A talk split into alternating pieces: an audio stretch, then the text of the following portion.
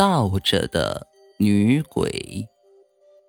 有个乡下来的女孩子，是班上的超级资优生，因为成绩优异，所以高中毕业后被准许保送到台北某个出名的大学就读。乡下的女生既清纯又朴质，哪比得起台北女生的流行与时髦？所以她常常是同学们的笑柄。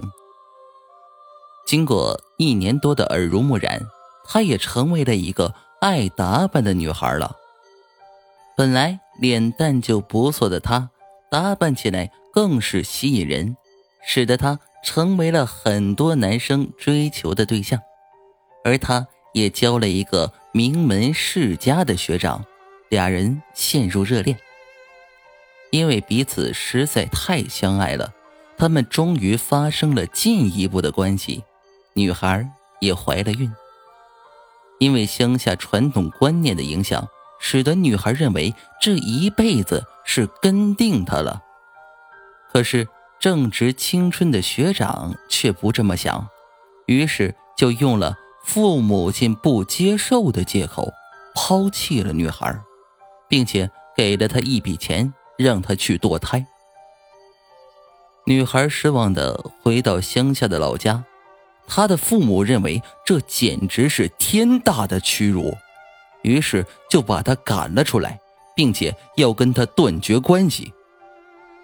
可怜的女孩在伤心之余，偷偷取了抛弃她那位学长的一撮头发，放入了上衣胸前的口袋，跳楼自杀了。他的尸体很快被人发现了，警察在现场验尸时。许多群众都围了过来，其中一位正是抛弃他的那位学长。一个在现场的道士注意到女孩尸体胸前的一撮头发，道士似乎了解了，于是很不确定的问现场的一位青年是否与女孩有什么关系。果然，不出道士所料，这个人。就是当时抛弃女孩的学长。那学长一五一十的说出他是如何对待他的。你完蛋了，你绝对完蛋了！道士对他说。他很紧张的问道：“道道长，你你什么意思？你为什么会说我完蛋了？”这个女的死后变成鬼，或许听不到。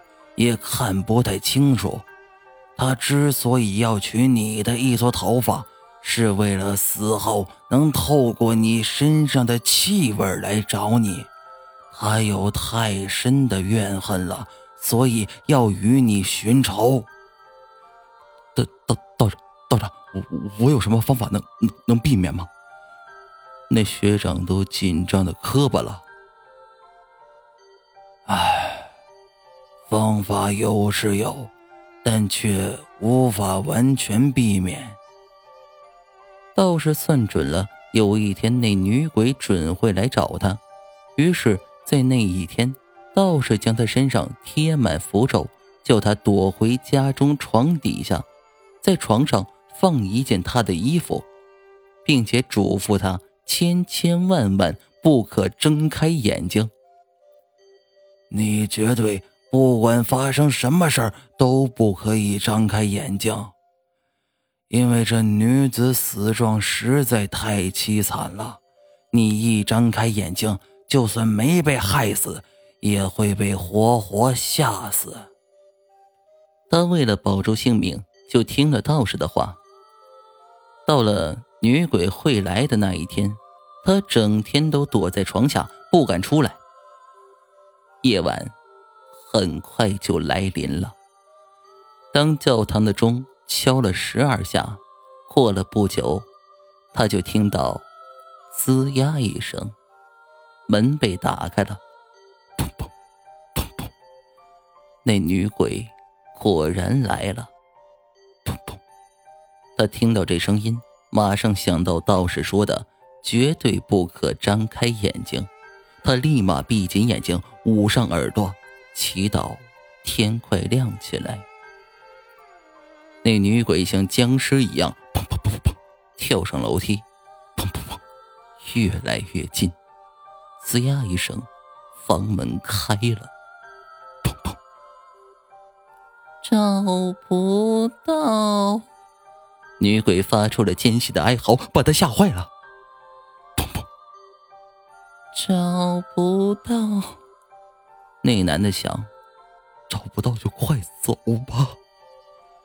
砰砰砰砰女鬼在房中绕来绕去，直说着找不到，而那男的则是一边祈祷，一边心中默念着阿弥陀佛。